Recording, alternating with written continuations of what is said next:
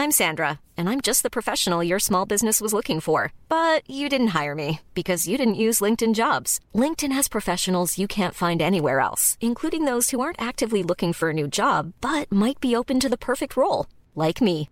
In a given month, over 70% of LinkedIn users don't visit other leading job sites. So if you're not looking on LinkedIn, you'll miss out on great candidates like Sandra. Start hiring professionals like a professional. Post your free job on linkedin.com slash spoken today.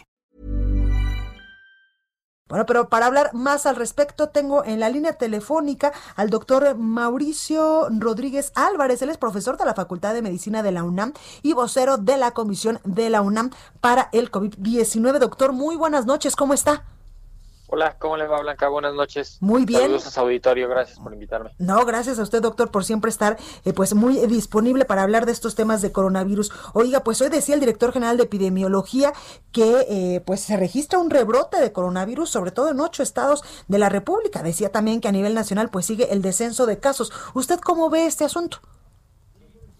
Lo primero, eh, reconocer justamente que algo que habíamos dicho desde hace meses, que es eh, que la, la, epidemia nacional, pues en realidad está compuesta por muchas epidemias locales y que se iban a ir diferenciando y justamente ya estamos en ese momento.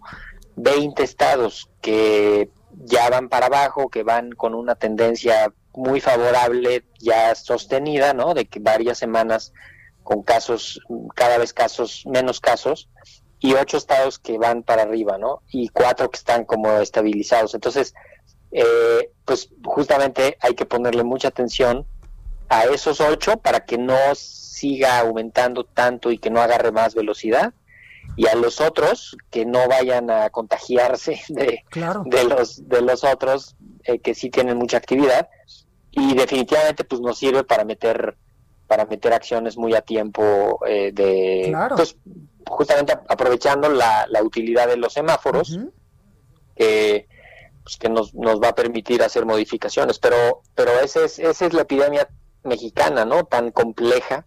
Claro. Este, imagínese decirle a, a los de a los de Campeche, no, es que este, la epidemia está muy activa, pues ellos van a decir. ya estaban en, en verde. Ajá, o decirle a los de Ciudad Juárez, oigan, este, ya la epidemia va de salida, ¿no? Cuando ellos tienen filas de ambulancias afuera de sus hospitales, ¿no?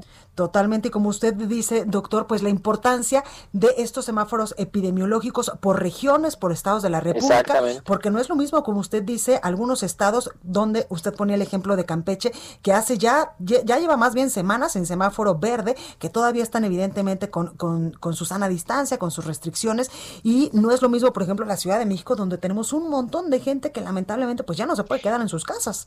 Sí, sí, y, y la definitivamente la epidemia se va a estacionar en, en los sitios más poblados. Claro. Entonces, también hay que estar muy pendientes de eso. Lo que, lo que estamos viendo ahorita seguramente es producto de las reaperturas, del desconfinamiento gradual que se fue haciendo. Eh, y pues sin duda hay que seguramente revisar cuáles son las situaciones de mayor riesgo para volver a cerrar y volver a controlar en el, en el Valle de México la, la epidemia, porque pues están todos los hospitales están registrando más ingresos este ya de manera sostenida no ya son casi van a ser dos semanas que diario hay ingresos hospitalarios y que pues eso había bajado en los en las semanas previas. Entonces eh, pues definitivamente lo importante es ver la epidemia local y, la evolución local. la guardia y seguirnos cuidando que, que lo mejor que podemos hacer es cubrebocas en el espacio público siempre eh, sana distancia, higiene de manos y, evitar juntarse, evitar salir a cosas que no sean necesarias. Ahorita ya vimos que no se puede. El ejemplo este de la boda en Mexicali me parece ah, muy ilustrativo. De las 700 personas que ahora 90 están eh, dando positivo. Pues ya van, ya van un mundo, ¿no? Y es, es perfectamente ilustra eso. La gente que está acudiendo al espacio público tiene riesgo de contagios y de, y de llevar la epidemia a sus Oiga, doctor, eh, ¿le parece usted un revés, un, una señal de, de alarma, de alerta, esta, eh, esta información que se ha dado a conocer en las últimas horas, donde pues lamentablemente murió una persona ya en Brasil que estaba evidentemente pues participando en los ensayos de la vacuna contra el coronavirus?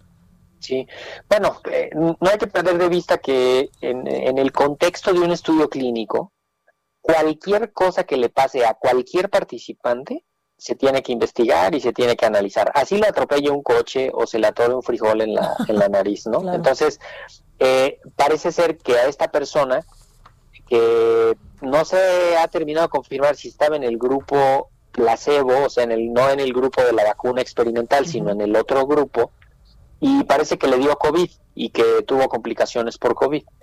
Entonces, esperemos que el grupo independiente de análisis de la información del protocolo emita una comunicación claro. Eh, y pues a ver, a ver en función de eso qué es lo que va pasando. No es de extrañarse que pues que vayamos viendo detalles ya muy específicos de los estudios clínicos como nunca antes los habíamos visto, porque esto siempre se hacía pues digamos, en el contexto de la investigación clínica, sin, sin, tanta visibilidad. Exactamente. Pues ahí lo tenemos, doctor Mauricio Rodríguez Álvarez, profesor de la Facultad de Medicina de la UNAM y vocero de la comisión de esta Casa de Estudios para el Coronavirus. Muchas gracias por esta, por esta comunicación esta noche.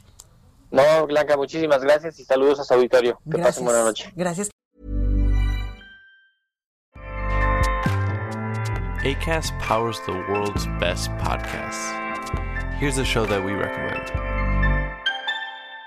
The Real Housewives is a guilty pleasure for most, but if you're looking to not feel guilty about that pleasure, tune in to Everything Iconic with me, Danny Pellegrino, where I break down all the messy moments and behind the scenes antics of Bravo's popular franchise. And on Everything Iconic, I also interview celebrity guests like Kelly Ripa, Kiki Palmer, Drew Barrymore, Cameron Diaz, and more about their guilty pleasures, their past work, and so much more. So if you're pop culture obsessed and find yourself watching way too much reality TV like me, tune in to Everything Iconic with Danny Pellegrino wherever you listen to podcasts. ACAST helps creators launch, grow, and monetize their podcasts everywhere. ACAST.com.